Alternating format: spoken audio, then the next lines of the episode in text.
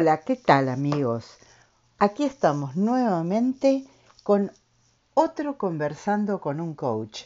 Esta vez, pensamientos poderosos. Ese es el tema sobre el que vamos a trabajar hoy.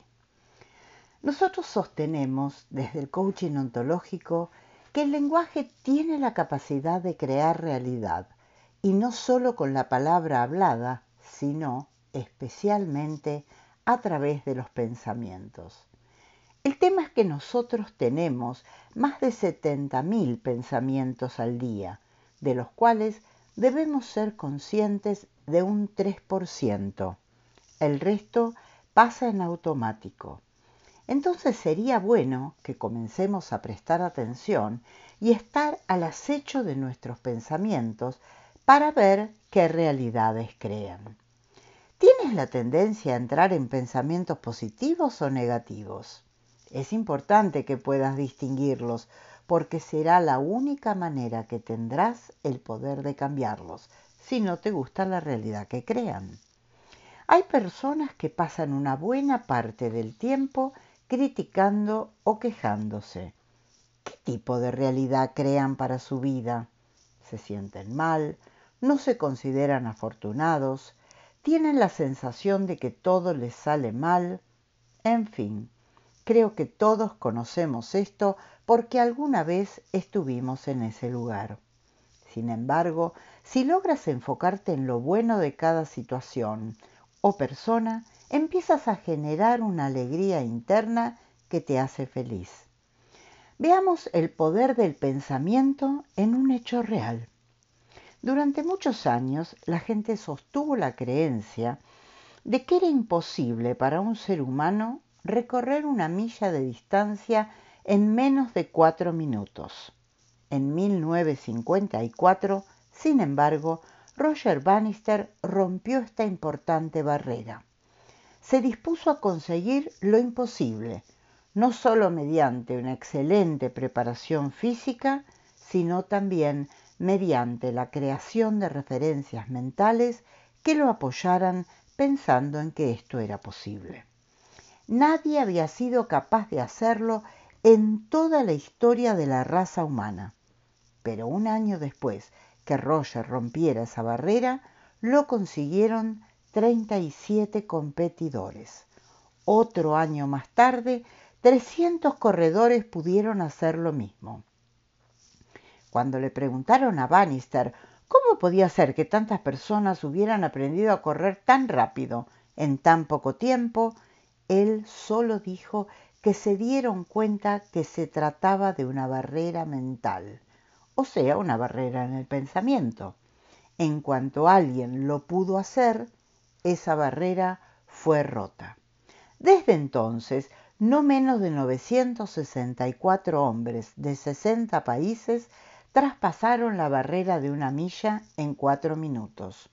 Hoy el récord está en manos de Hiham El Gerouj de Marruecos, que desde el 7 de julio de 1999 es de 3 minutos 43 segundos 13 décimas y hasta el momento nadie pudo superarlo.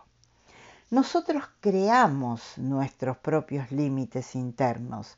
Nuestro verdadero genio aparece cuando nos permitimos desafiarlos para concretar los sueños que aún viven dentro de nuestro corazón. Sostenemos que una creencia es el pensamiento de algo que vivimos desde un sentimiento de certidumbre. Las creencias, como todo pensamiento, tienen la capacidad de poner un mundo a tus pies. A veces ese mundo te abre un espacio de posibilidades y a veces te lo cierra. Por ejemplo, si yo digo, yo soy una persona creativa, este pensamiento me deja sin un espacio de me deja en un espacio de posibilidades de creatividad. Mientras que si yo digo yo soy una persona poco creativa, me deja en un espacio que me limita. Cuando yo digo soy creativa es porque me posiciono en un sentimiento de certidumbre respecto de mi capacidad de producir resultados creativos. Lo que importa es reconocer ¿Qué pensamiento nos deja con más poder?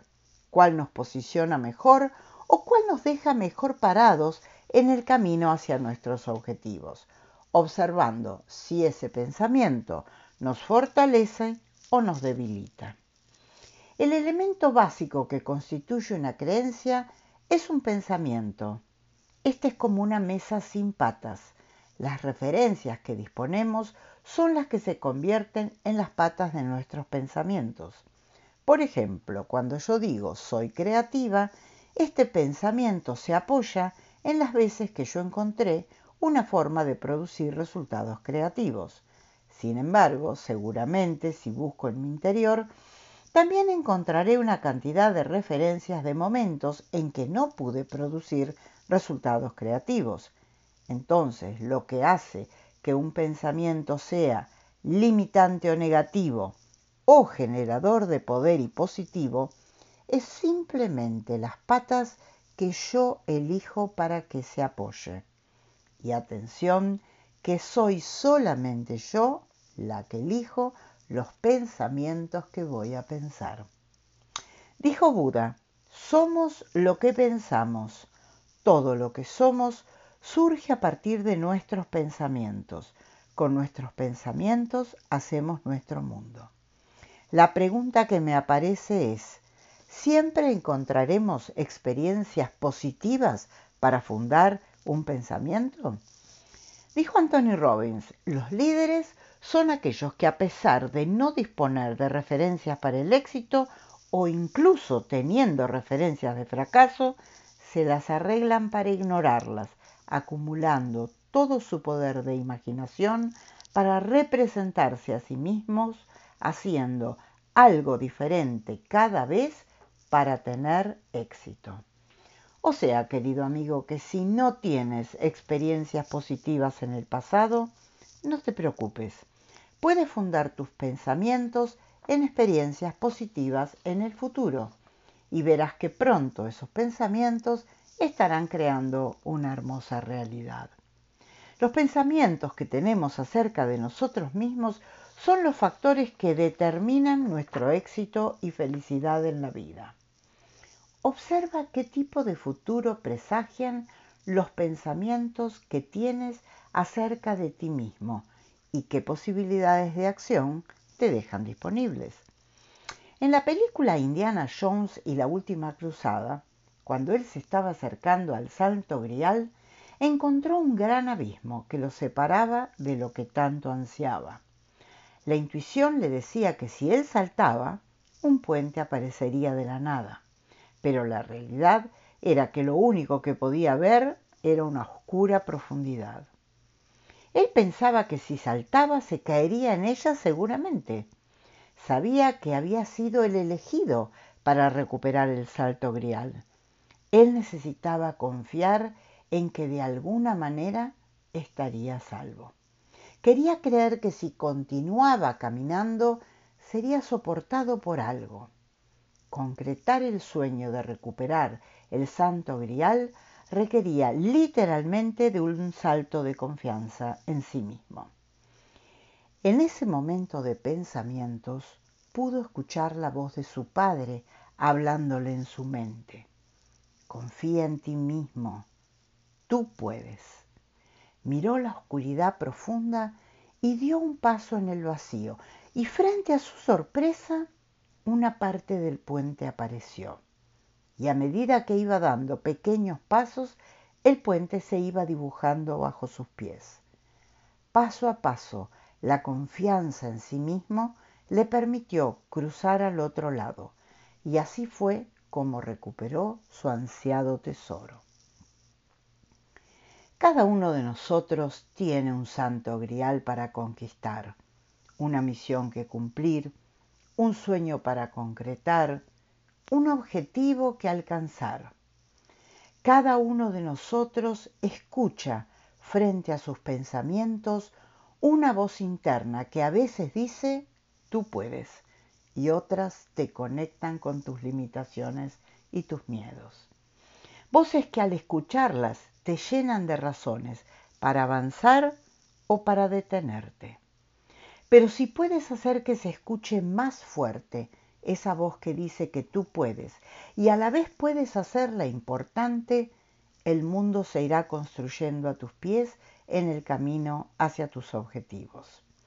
Sé que piensas que es fácil decirlo, aunque no debe ser tan fácil hacerlo. Sin embargo, te digo que todo tiene que ver con los pensamientos de confianza que puedes desarrollar en ti mismo. Hace un tiempo tuve la posibilidad de ver una película que me fascinó, El huracán.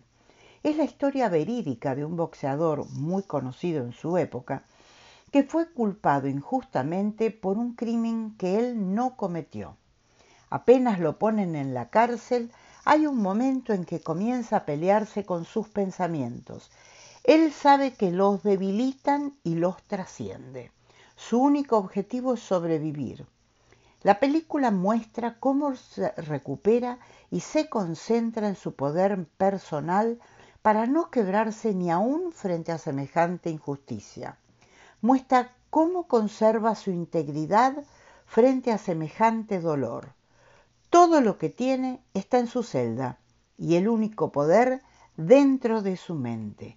Afuera no hay nada y en sus pensamientos Elige no tener ninguno que lo debilite, ninguno que lo conecte con la injusticia.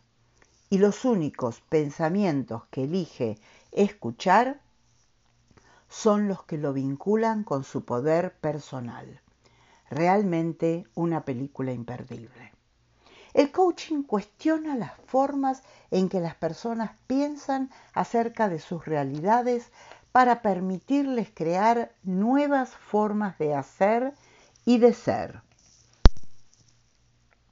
¿Qué sería posible en tu vida si eligieras escuchar solamente los pensamientos que te motivan y te conectan con el ser grande que vive dentro tuyo? ¿Qué sería posible en tu vida si escucharas la voz sabia de tu guía interior? Dijo Vincent Van Gogh, si tienes un pensamiento que te dice que no puedes pintar, pinta y esa voz se callará. Durante muchos años de mi vida quise pintar y aunque tomé diferentes maestros, lo que me salía era espantoso. Tanto que un día dejé de intentarlo. Pero un día leí esta frase y como ya era coach, resolví volver a probar, pero esta vez con pensamientos poderosos. Y hoy, solo cuatro años después, mis pinturas recorren las galerías más importantes de Miami. Si tienes un pensamiento que te dice que no puedes pintar, pinta y esa voz se callará.